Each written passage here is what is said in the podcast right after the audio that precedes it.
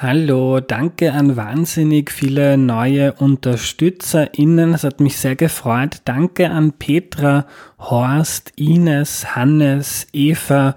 Danke Xenia, Stefan, Christoph, Andreas und Daniela. Sie alle, ihr alle unterstützt dieses Projekt neu auf www.erklärmir.at und dafür meinen großen Dank.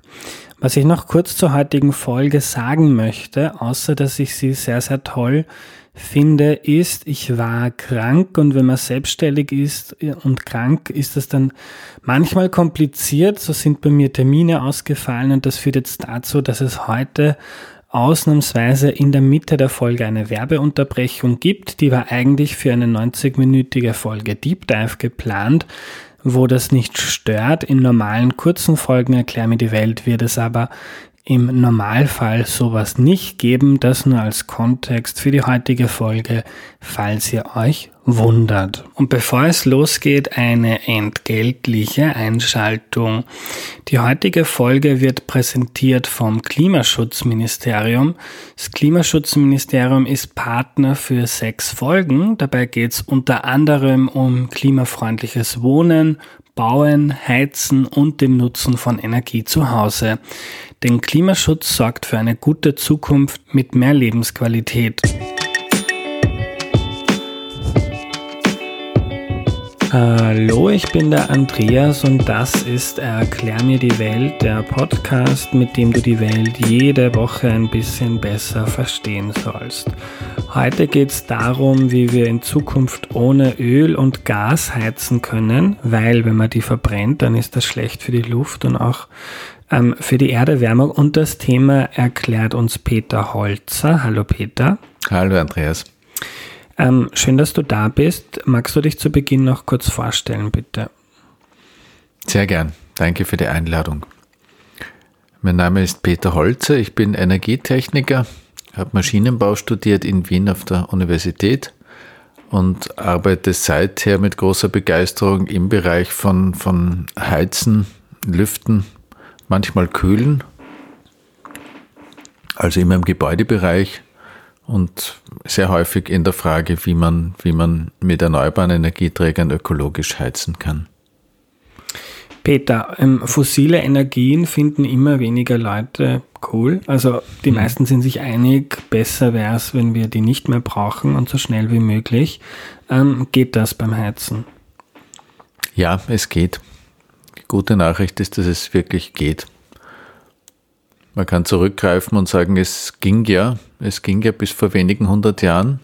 Das hilft uns heute wenig, aber es ist mal eine beruhigende Tatsache. Und wir haben heute tatsächlich Technologien, die die fossilen Energieträger Öl und Gas wirklich nicht mehr notwendig machen. Wir haben Wärmepumpen, das ist der Hoffnungsträger. Und wir haben in städtischen Gebieten die Fernwärme, die ihrerseits natürlich wieder dann auch darauf schauen muss, nicht mit Öl oder Gas ihre Wärme zu machen, aber das gelingt und, und somit hat man in der Stadt mit Wärmepumpen oder Fernwärme zwei Lösungen, die tatsächlich natürlich mit verschiedenen Schwierigkeitsgraden immer eine Lösung bieten. Erklär uns kurz, ähm, was ist eine Wärmepumpe und was bitte ist Fernwärme?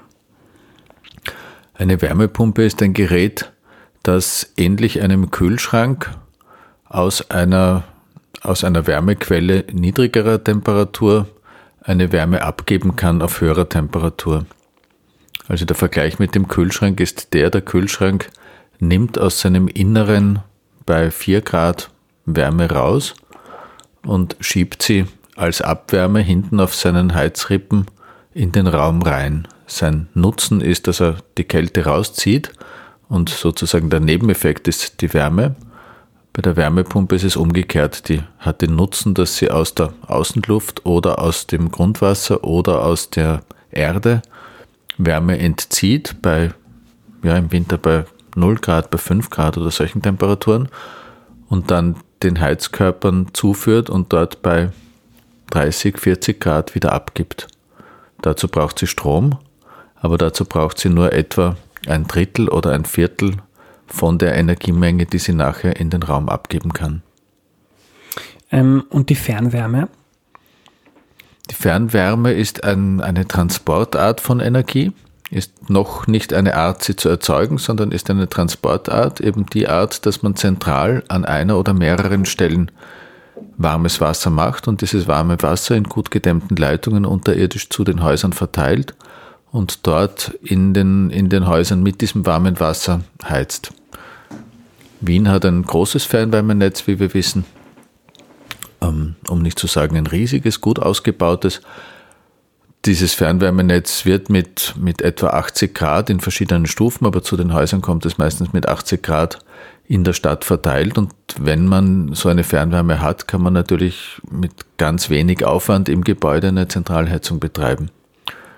Und die Fernwärme selbst wird in Wien aus Müllverbrennungsanlagen geheizt und aus, aus Kraftwerksblöcken, die gleichzeitig Wärme und Strom machen. Also die Wiener Fernwärme ist sozusagen die Abwärme aus einer Stromproduktion, die, wie gesagt, aus Müllverbrennung und aus Gas gemacht wird. Hm. Ähm, und wenn man die Fernwärme dann irgendwann mal klimaneutral hinbekommen möchte, dann muss man das Gas bei der Stromproduktion ähm, wegbekommen. Aber zur Fernwärme ja. kommen wir ein bisschen später, ähm, weil für die braucht es ja, du hast gesagt, vor allem in der Stadt, weil die Leitungen, um das Wasser zu transportieren, das ist ein bisschen schwierig, wenn man jetzt irgendwie Niederösterreich ähm, in der Fläche mit so Leitungen ausstatten möchte. Ähm, ich habe mir die Statistiken angeschaut gestern ähm, bei der Statistik Austria. Ähm, wenn wir aufs Land blicken, dann gibt es da noch viele Ölheizungen. In Österreich circa eine halbe Million Ölheizungen, typischerweise, glaube ich, in einem Einfamilienhaus. Ähm, wie, wie, wie wird die jetzt schon ersetzt, wenn jemand die ersetzen möchte? Ähm, und wie ist da der, der Pfad? Also wie kriegen wir diese halbe Million Ölheizungen schn so schnell wie möglich weg? Der Pfad, eine Ölheizung zu ersetzen, ist eigentlich sehr, sehr klar und, und leicht, weil bei einer Ölheizung eben immer schon der Kessel da war mit seinem Platzbedarf und mit seinem Rauchfang und es war immer der Lagerraum für den Öltank da. Also über die Platzprobleme braucht man im Fall einer Ölheizung Gott sei Dank nicht diskutieren, weil sie hat vorher schon Platz gebraucht. Und die zwei Ersatzpfade im, im kleinvolumigen Bereich, also in kleinen Häusern, in ein oder zwei oder drei Familienhäusern, sind die entweder sie gegen eben eine Wärmepumpe zu ersetzen. Die billigste Art ist die Luftwärmepumpe, die also aus der Außenluft ihre Wärme entzieht und damit heizt. Der zweite Pfad sind Erdwärmepumpen, also eine Wärmepumpe, wo man in die Erde entweder reinbohren muss oder, oder einen Graben ausgräbt und dort Rohre reinlegt, die dann als Wärmetauscher eben Erdwärme entziehen, zur Wärmepumpe bringen und die Wärmepumpe damit heizt. Oder der dritte Pfad wäre ein Biomassekessel, wo man den Lagerraum des, des ehemaligen Öltanks verwendet, um zum Beispiel Pellets zu lagern und einen Biomassekessel installiert, der den Rauchfang der Ölheizung verwendet und eben mit Verbrennung heizt, aber mit, mit klimaneutraler Verbrennung, weil der Baum ja in seiner Lebensphase genau den Kohlenstoff aufgenommen hat, den er nachher beim Rauchfang wieder rausschiebt. Nicht der Baum, sondern die Heizung. Ähm, viele Menschen äh, müssen auch aufs Geld schauen. So eine Heizung zu installieren kostet erstmal viel Geld. Ähm, wie, viel, wie teuer sind so Wärmepumpen? Also so eine Umstellung im Einfamilienhausbereich ähm, muss man sicher mit, mit, einer, mit den gesamten Umstellungskosten von 20.000 Euro rechnen. Und rentieren die sich mit der Zeit, wenn ich jetzt einen Ölkessel gegen eine Wärmepumpe tausche? Ähm, oder tausche ich die, weil ich ein Klimaschützer bin? Also, also primär Müssen wir als Gesellschaft die fossilen Energien in der Erde lassen? Nicht um das Klima zu schützen, sondern um unsere eigene Zukunft wieder zurückzubekommen. Weil wenn wir es nicht tun, dann ist es völlig absehbar, dass wir in spätestens 10 bis 20 Jahren die Chance aus der Hand gegeben haben, den Klimawandel zu bremsen. Und das bedeutet, dass wir wirklich unsere Ernährungssicherheit, unsere Wirtschaftsgrundlagen einbüßen werden. Also es ist kein altruistisches, es ist, also es ist kein, kein Schutz des Klimas, weil wir das Klima so lieb haben, sondern es ist der, der ganz radikale Eigenschutz, wenn, wenn wir von unseren Feldern aufgrund von Dürre kein, kein Korn mehr kriegen und wenn uns jährlich die Hochwässer um die Ohren fliegen, dann, dann, dann ist es nicht dem Klima zuliebe. Also es, wir, wir, wir müssen uns das leisten, weil es nicht zu tun können wir uns nicht leisten. Das ist das eine. Ähm, insofern ist diese, die Finanzierung der Umstellung ganz sicher eine gemeinsame Aufgabe, eine gemeinsame Aufgabe unserer Gesellschaft und darf jetzt nicht dem Einzelnen als seine persönliche Finanzentscheidung überlassen werden. Das halte ich für ganz wichtig. Also es darf nicht, es dürfen nicht du und ich uns überlegen müssen, ob wir in unseren Wohnsituationen diese 10, 20 oder 30.000 Euro haben und uns leisten können oder ob wir es uns nächstes Jahr leisten können, das, das ist eine gemeinsame Aufgabe. Das, das kostet, wenn man das hochmultipliziert, dieser Heizungstausch kostet vielleicht 20 Milliarden. Auf 20 Jahre aufgeteilt ist das eine Milliarde. Das ist, das ist ein halbes Prozent vom österreichischen Staatshaushalt. Und das müssen wir uns leisten, weil sonst werden uns die Dürrekatastrophen und die Hochwässer und der Wirtschaftseinbruch auch aufgrund von, von verloren gegangenen Wirtschaftsgrundlagen ein Vielfaches davon kosten. Hm. Und trotzdem für mich immer interessant, dass als studierter Ökonom, ähm, jetzt gibt es auch Förderungen aktuell für den Austausch von Ölkesseln. Ähm, wird sich das ohne Förderungen nicht rentieren, weil Heizöl ist auch sehr niedrig besteuert, einfach zu günstig ist? Ähm, die, die, die Frage, ob nach der Umstellung die Heizkosten billiger werden als vorher oder nicht, ist halt immer ein Spiel der Preise der verschiedenen Energieträger. Ja, Öl war immer wahnsinnig billig. Ich rechne als Energietechniker immer, wie viel, wie viel Euro oder wie viel Cent eine Kilowattstunde kostet.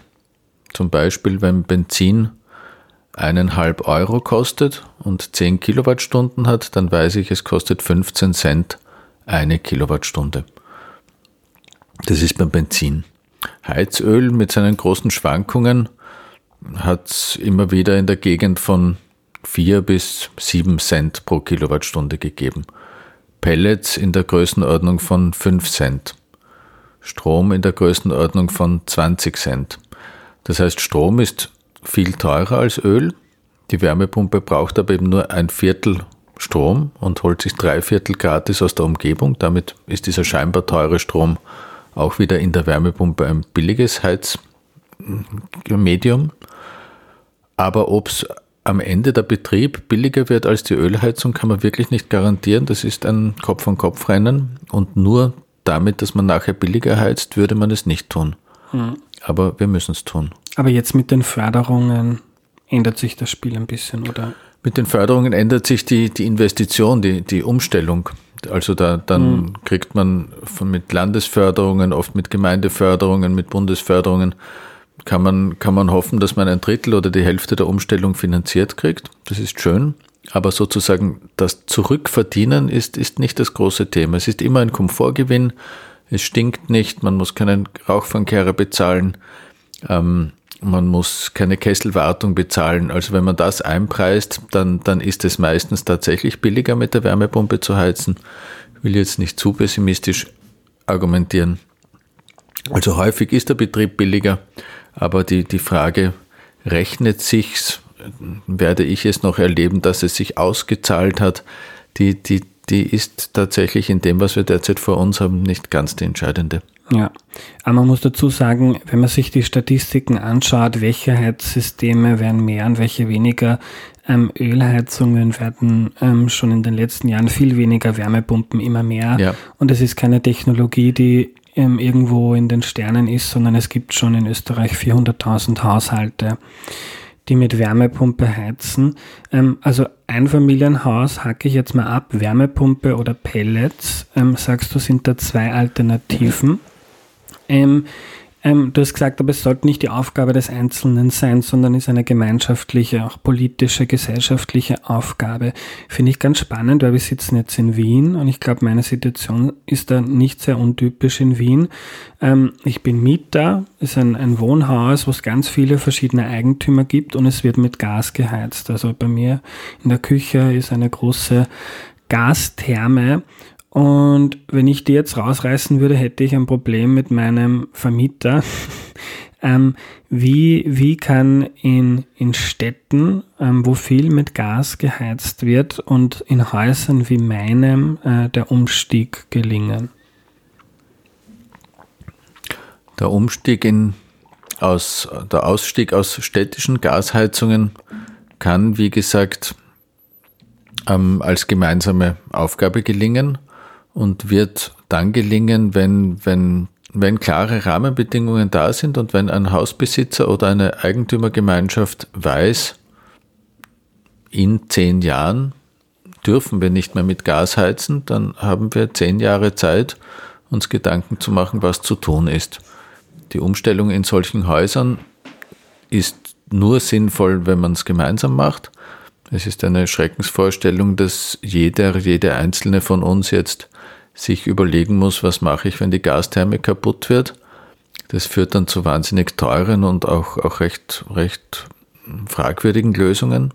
Wenn jetzt deine Gastherme kaputt wird und du müsstest alleine eine nicht fossile, also eine, eine erneuerbare Heizung machen, dann würde dir fast nur die Chance bleiben, eine kleine Wärmepumpe reinzustellen und dann auf deinem Balkon, dort wo jetzt die Meisen das Futter picken, so einen Luftwärmetauscher hinzustellen und mit dem dann zu heizen. Das wäre sozusagen wie im Einfamilienhaus, wie wir vorher im Einfamilienhaus geredet haben, wäre das dann die kleine Wärmepumpe.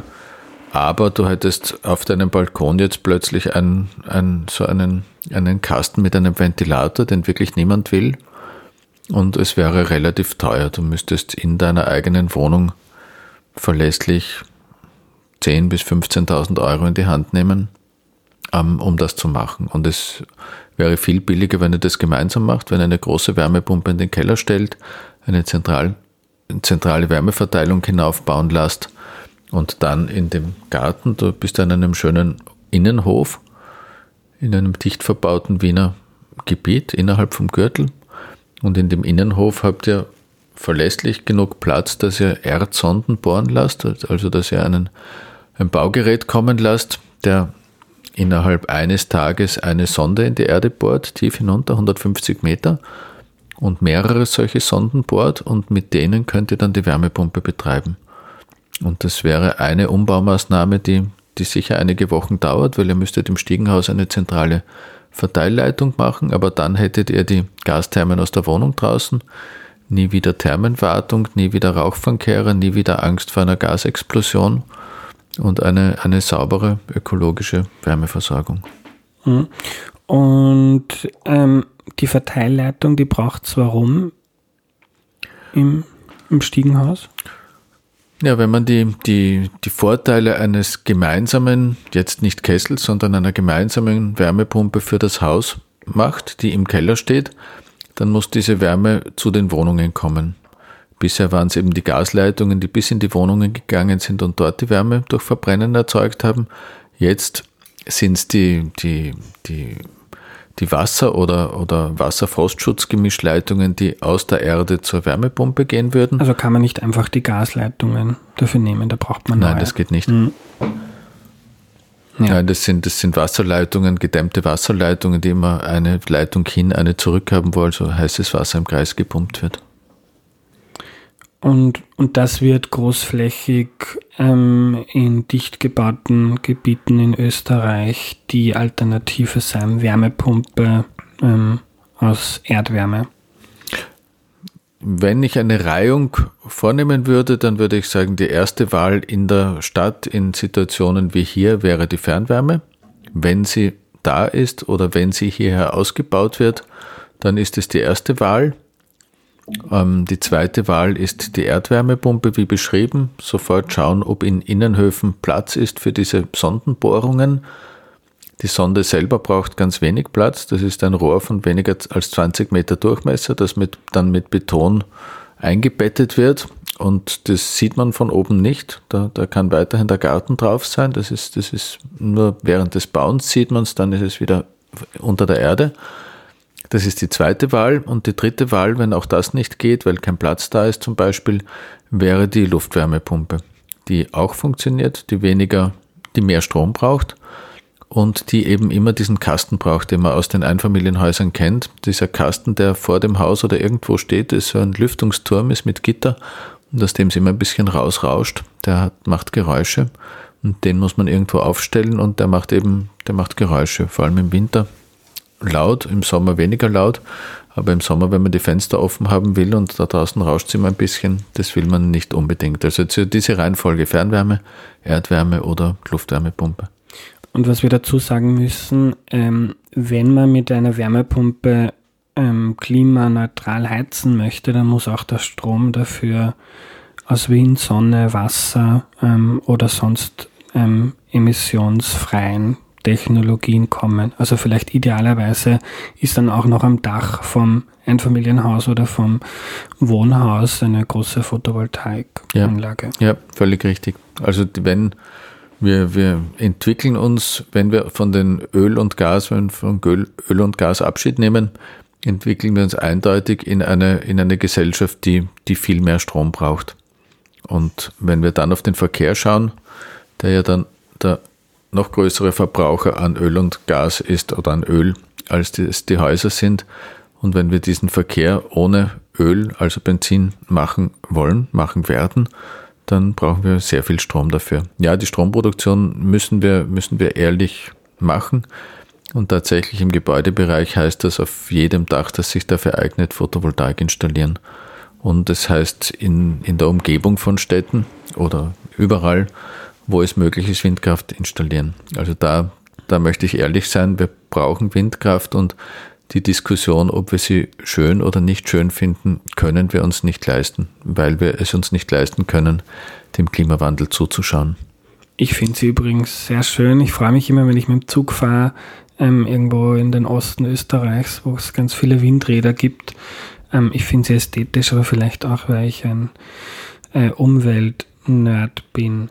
Ähm, okay, also wir halten fest, Einfamilienhaus haben wir gesagt, Wärmepumpen, Pellets ähm, in, in der Stadt, Fernwärme, ähm, auch wiederum hm, Wärmepumpen.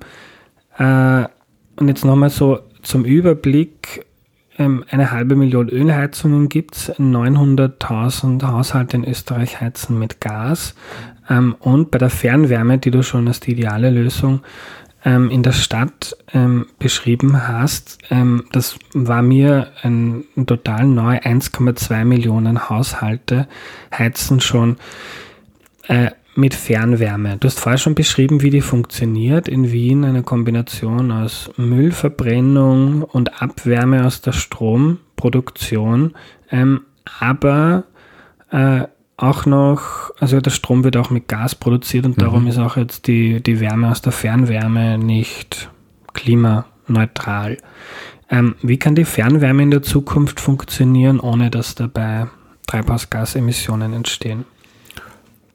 Die Umstellung der großen Wärmeerzeuger der Fernwärme, da ist in Wien ein Hoffnungsträger die Geothermie, äh, was gut lateinisch ist für Wiedererdwärme also der Hoffnungsträger in Wien für die Umstellung der Fernwärme auf erneuerbare Wärme ist, ist Erdwärme.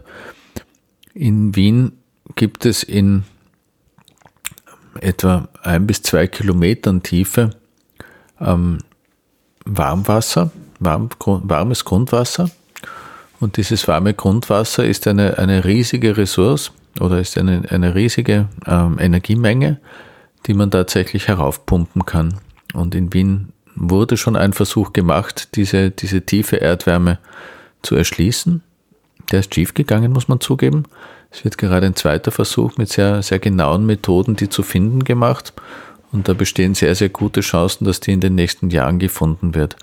Das würde mit einem Schub ich kenne die Zahlen nicht genau, aber ich glaube, es ist fast ein Drittel der Wiener Fernwärme könnte man aus dieser, aus dieser Erdwärme dann mit einem Schlag erneuerbar decken. Das ist, das ist die eine Lösung.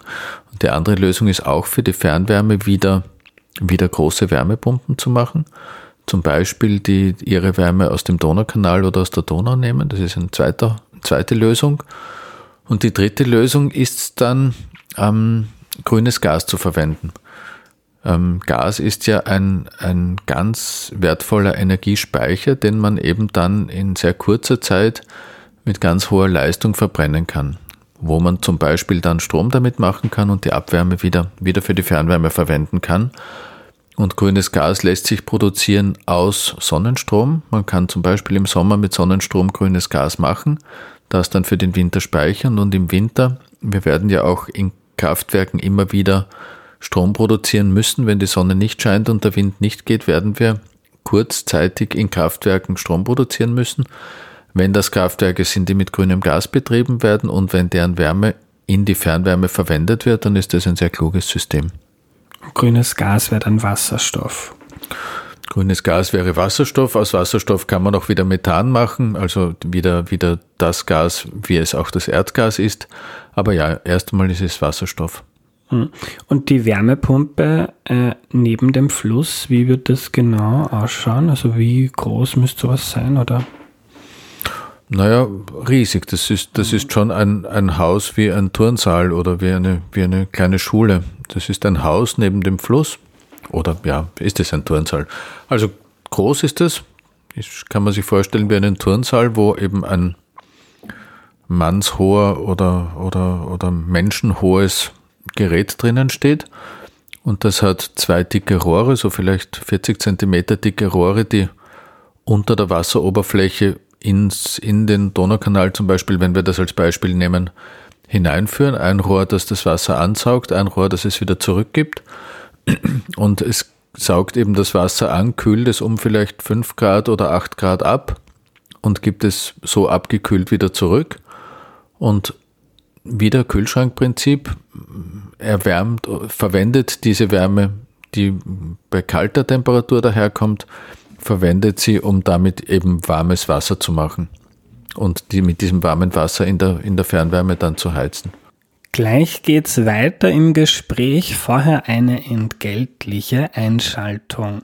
Ich weiß nicht, wie das bei euch ist. Ich bin aber schon alt genug, dass ich meine Kleidung als Kind aus einem Katalog bestellt habe und noch viele andere Sachen auch. Der Otto-Katalog war da immer dabei. Mittlerweile kaufe ich oft auch online und auch bei Otto hat sich einiges getan. Auf ottoversand.at gibt es jetzt ein riesiges Sortiment, viele Geschenksideen für Weihnachten, das Wohnen zu Hause und auch nachhaltige Marken. Das Zurücksenden ist gratis, ab 75 Euro wird auch gratis geliefert. Das Motto von Otto, es gibt tausend Gründe, sich auf die Zukunft zu freuen, etwa auf Weihnachten. Und alles, was ihr dafür braucht, könnt ihr auf ottoversand.at kaufen.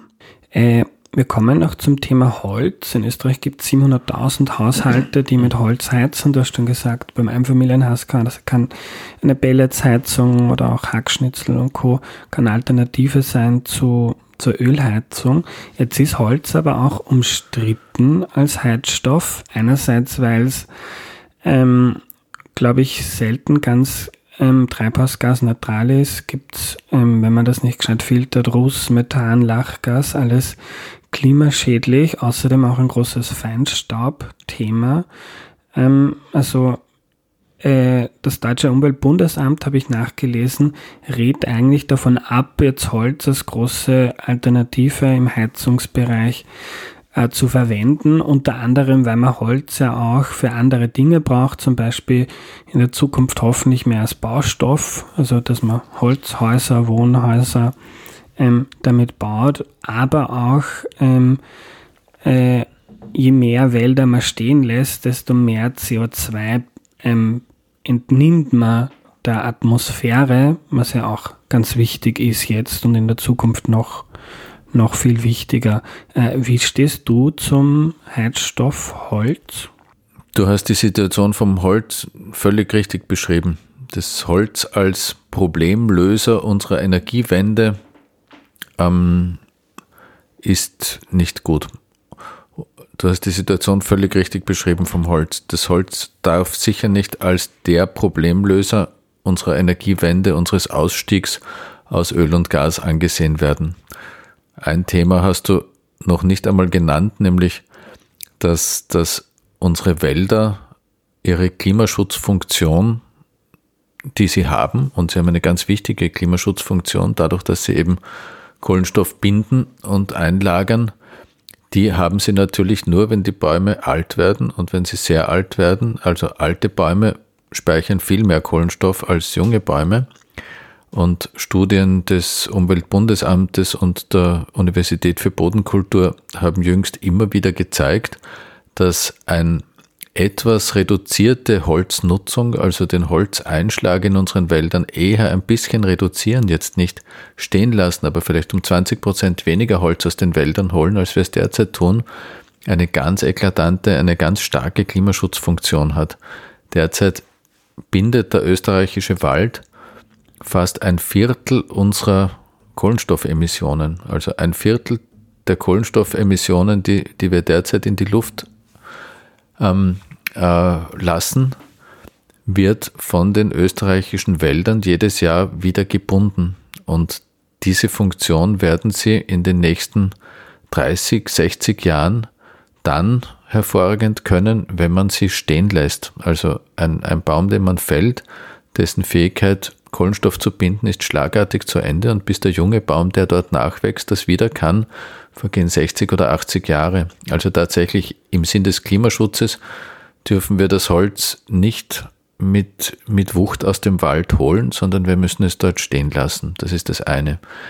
Das zweite ist, dass tatsächlich die Holzverbrennung natürlich ähm, ähm, Schadstoffe in die Luft lässt, Feinstaub. Das ist, denke ich, vor allem ein Problem in der Stadt. In der Stadt, wo man dicht wohnt, wo, wo da, da ist, ist Holzheizung sicher nicht die Alternative. In den ländlichen Bereichen kann man es mit den heutigen Kesselqualitäten, Pelletskessel sind, sind wirklich schon sehr, sehr gut. Die haben nichts mehr zu tun mit diesen, mit diesen Allesbrennern unserer Kindheit, wo einem die Augen getränt haben, wenn jemand eingeheizt hat. Das, das waren andere Kategorien.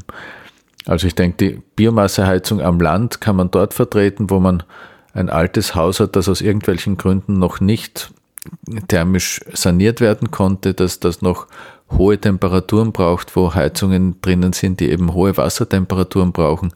Dafür ist die Wärmepumpe schwer geeignet und in solchen Spezialfällen typischerweise alte Häuser, die aus irgendeinem Grund thermisch nicht verbessert werden können, dort glaube ich, ist die Biomasseheizung die richtige. Oder wenn jemand Eigenholzbestand hat, wenn jemand in der Landwirtschaft tätig ist, wenn jemand Restholz hat. Ich denke, dort, dort kann man über Biomasse nachdenken. Aber großflächig in der Stadt hast du völlig recht nicht. Holz ist zwar eine erneuerbare Ressource, aber es ist eine beschränkte Ressource und, und der Klimawandel hat große Herausforderungen für die Waldbesitzer. Die müssen ihre Holzarten umstellen.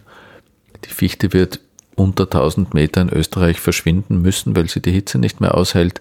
Also die, die Holzumstellung, die Waldpflege im Klimawandel und wie gesagt, das Bäume alt werden lassen, damit sie Kohlenstoff binden können, das sind alles Aufgaben, die sind wahrscheinlich wichtiger als Brennholz zu machen. Mhm. Aber nur um die Aufgabe, ähm, die da vor uns steht, in den nächsten 20 Jahren zu überblicken, ähm, aus Gas und Öl rauszugehen, eh klar. Fernwärme umstellen, ja. ähm, auch, auch klar. Ähm, bei den Holzheizungen ist das dann etwas, wo man auch drüber nachdenken muss, wie kann man, wie kann man vielleicht bestehende Holzheizungen äh, auf andere Systeme um, ähm, umstellen oder, oder ist das keine große Aufgabe, die vor uns steht? Also ich glaube, es ist keine, keine große Aufgabe. Die existierenden Holzheizungen werden im, im Lauf der Kessellebensdauer zu erneuern sein. Und dann steht der, die Besitzerin dieser Holzheizungen vor der Frage, ob es wieder eine Holzheizung mit einem moderneren Kessel wird oder ob es eine Wärmepumpe wird. Ich glaube, vor der Frage wird man stehen, aber es ist jetzt keine für die, für die große Umstellung unserer, unserer, und unserer Bestand, Bestände ist eine zahlenmäßig untergeordnete Frage. Aber ein Thema, Andreas, müssen wir noch besprechen, nämlich die, die, während wir uns überlegen, wie wir den Wärmebedarf, den Heizwärmebedarf decken, müssen wir uns parallel dazu überlegen, ihn zu verkleinern. Also, also während wir uns eben überlegen, ob es genug Wälder gibt für die Holzheizungen und ob es genug Strom gibt für die Wärmepumpen und ob wir Wärme finden für die Fernwärme, müssen wir auch immer, immer mitdenken, dass wir ja nicht Wärme produzieren wollen, sondern dass wir es einfach warm haben wollen in den Wohnungen. Und da ist der erste Schritt immer, während man die Heizungsumstellung nachdenkt, nachzudenken, ob es nicht Möglichkeiten gibt, gleichzeitig oder kurz davor den, den Bedarf an Heizung zu verringern. Und das bedeutet immer schauen, ob die Fenster vielleicht zu erneuern sind, weil bessere Fenster machen sofort mehr Spielraum in der Heizungsumstellung. Schauen, ob man nicht gemeinsam die Fassade dämmen kann, die oberste Geschossdecke, die unterste Geschossdecke. Also immer, immer verbunden mit so einer Heizungsumstellung gleich mitdenken, ob nicht das der richtige Zeitpunkt ist, das Haus thermisch zu verbessern stand noch groß auf meinem Zettel, wollte ich dich gerade fragen. ähm, da ist ja jetzt, wenn es um, um, um so Sanierungen geht, da, da, lese ich immer wieder, es braucht Sanierungsraten von, weiß ich nicht, drei, vier, fünf Prozent aller des Häuserbestandes müssen wir jedes Jahr sanieren, damit wir ähm, den Energieverbrauch reduzieren können, weil ähm, es ja nicht nur fürs Heizen und für den Strom, dass man das wir besprochen haben, ganz viel Energie braucht, sondern äh, es braucht für die Schifffahrt, für die Luftfahrt, äh, ähm, für alle möglichen Dinge, für LKWs und so weiter. Es braucht ganz viel erneuerbaren Strom und erneuerbare Energie. Äh, und auch der Ausbau von Photovoltaik und Windrädern, auch wenn der stark zunimmt, ähm, so schnell kann es wahrscheinlich gar nicht gehen, dass sich das alles in der kurzen Zeit ausgeht. Äh, warum, warum ähm, äh, also passiert das in Österreich im notwendigen Tempo, dass da ähm, saniert wird, dass diese Dämmung, die du angesprochen hast, dass das ähm, ausgebaut wird. Ich glaube, Österreich ist ja da einerseits ganz ähm, vorne dabei im internationalen Vergleich, wenn man es jetzt wenn nicht mit Großbritannien oder Amerika ähm, vergleicht. Haben wir schon das nötige Tempo in diesem Bereich?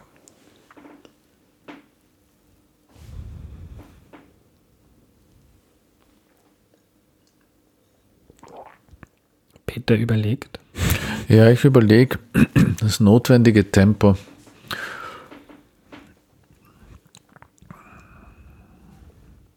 Also, ohne jetzt Wort zu glauben, ähm,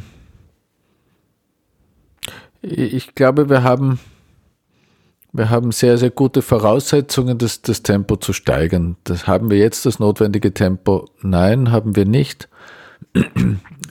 Aber die Aufgabe, die vor uns liegt, nämlich innerhalb der nächsten 20 Jahre Öl- und Gasheizungen abzuschaffen in diesem Land, das ist ein ganz realistischer Zeitraum, in dem man ohne hektisch zu werden in größter Ruhe sagen kann, innerhalb dieser 20 Jahre werden wir mit der Heizungsumstellung auch entscheiden können, ob das einzelne Haus nochmal thermisch verbessert wird oder nicht. Das ist eine Perspektive, die, die braucht, da braucht niemand hektisch werden, da braucht niemand sagen, das ist ja undenkbar. Das ist völlig denkbar innerhalb der nächsten 20 Jahre. 20 Jahre sind ein Zeitraum, in denen man ohnehin überlegen muss, einen Kessel zu tauschen, in denen man meistens auch ohnehin überlegen muss, Fenster zu tauschen, in denen also all diese Fragen ohnehin gekommen wären.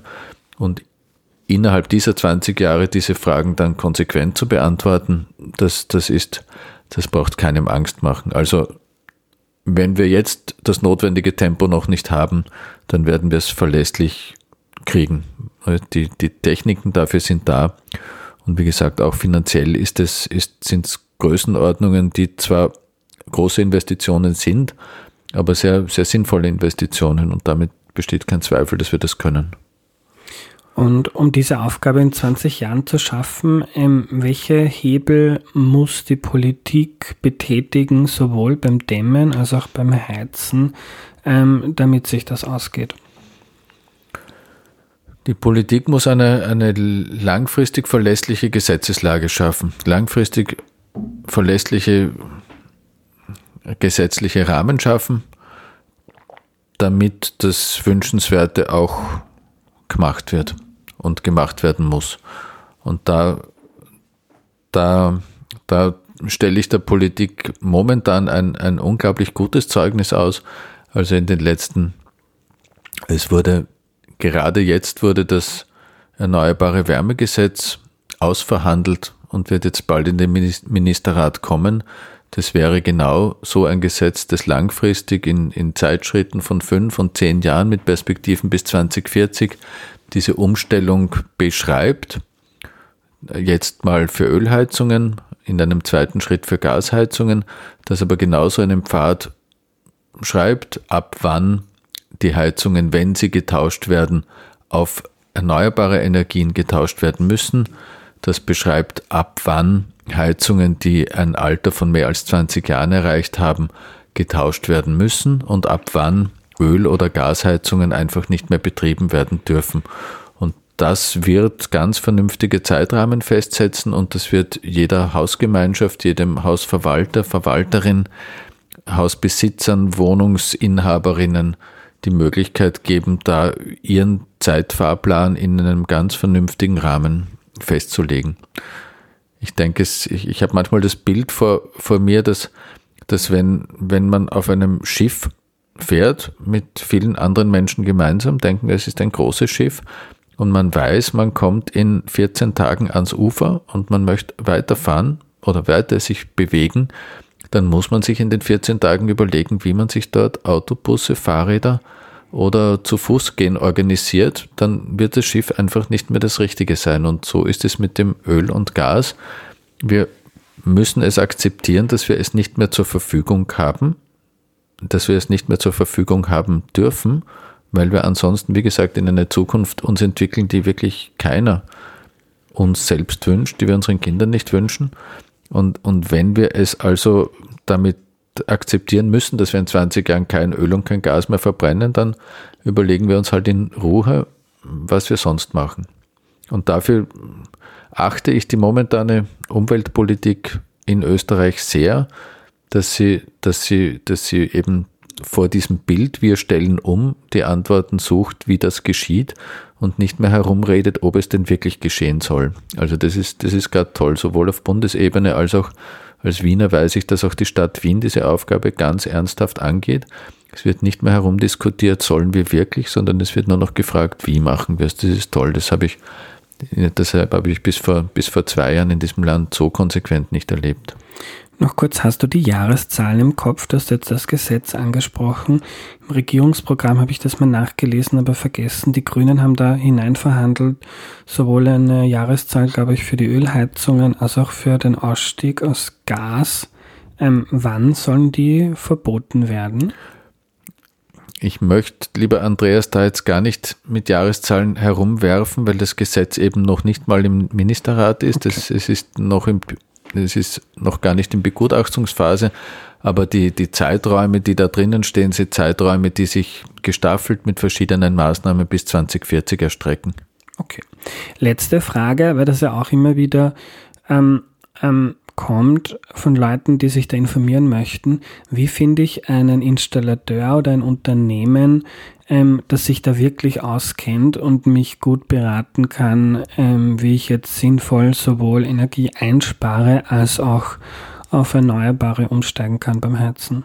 Erstens habe ich, habe ich wirklich großes Vertrauen in die österreichischen Berufsausbildungen, dass, dass Installateure, Installateurinnen hervorragend ausgebildet sind und man deswegen nicht Speziallisten führen muss, wer jetzt der ausgebildete Erdwärmepumpeninstallateur ist und wer der Luftwärmepumpeninstallateur ist und wer der Biomasseinstallateur ist. Das glaube ich, brauchen wir nicht. Ich, ich glaube, unsere, unsere gewerblichen Unternehmen sind, sind so gut, dass, dass man sozusagen ihrer Befugnis wirklich vertrauen kann. Das ist das eine. Zweitens, mit der steigenden Zahl der, der, der Anwendungsfälle wird es auch immer selbstverständlicher, also wenn ich einen, eine Gastherme tausche, weiß ich auch, das wird gekonnt. Und wenn die Wärmepumpen in der Zahl jetzt so häufig sind, wird das einfach gekonnt. Ähm, wenn ich eine Umstellung vor mir habe, wenn du eine Umstellung vor dir hast, wenn eure Hausgemeinschaft eine vor euch hat, dann, dann würde ich aber die Energieberatungstelefone anrufen. Praktisch jedes Land, jedes Bundesland, oft auch Gemeinden haben Energieberatungsservice Gemeinde Wien hat, wo man anrufen kann und sagt, ich habe das jetzt vor mir, ich überlege das zu tun, ich überlege mir, ob ich das mit einer Haussanierung koppel oder nicht, können wir drüber sprechen. Das sind immer kostenlose Angebote, wo Private immer anrufen können Also Stichwort Energieberatung bietet die Stadt Wien hervorragend an. Die Stadt Wien hat jetzt auch ein Sanierungsservice, das unter dem Namen Hauskunft in Wien ins Leben gerufen wurde. Also nicht Auskunft, sondern Hauskunft, wo man anrufen kann und sagen kann, ich stehe vor so einem, ich stehe eben vor diesen Fragen. Heizung umstellen, Haus sanieren, was soll ich tun? Und die leiten einen dann zur richtigen Stelle der Energieberatung oder Förderungsberatung weiter. Danke für deine Zeit, Peter. Sehr gerne, Andreas.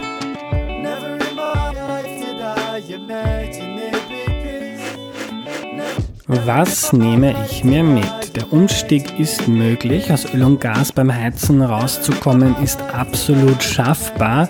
Es gibt für alle denkmöglichen Varianten sauberere Alternativen, wie etwa Wärmepumpen, Erdwärme, Fernwärme teilweise auch Pelletsheizungen und noch andere mehr. Das jetzt nach und nach auszutauschen ist wichtig und da ist ja auch einiges geplant, so etwa das Verbot von fossilen Heizungen, die Peter angesprochen hat, aber auch Förderungen für den Umstieg.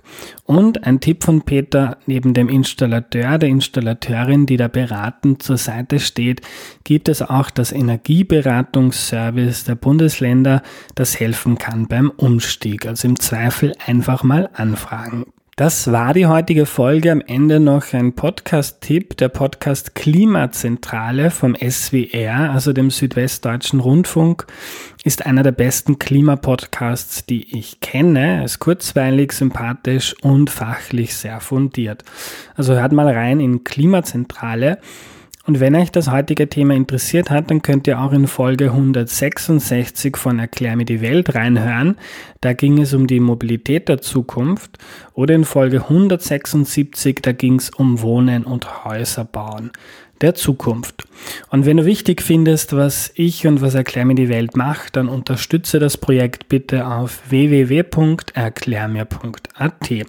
Unter diesem Link auf der Homepage findest du außerdem eine Übersicht aller Folgen und nach und nach auch mehr Infos zum Podcast. Danke fürs Zuhören und bis zum nächsten Mal, euer Andreas.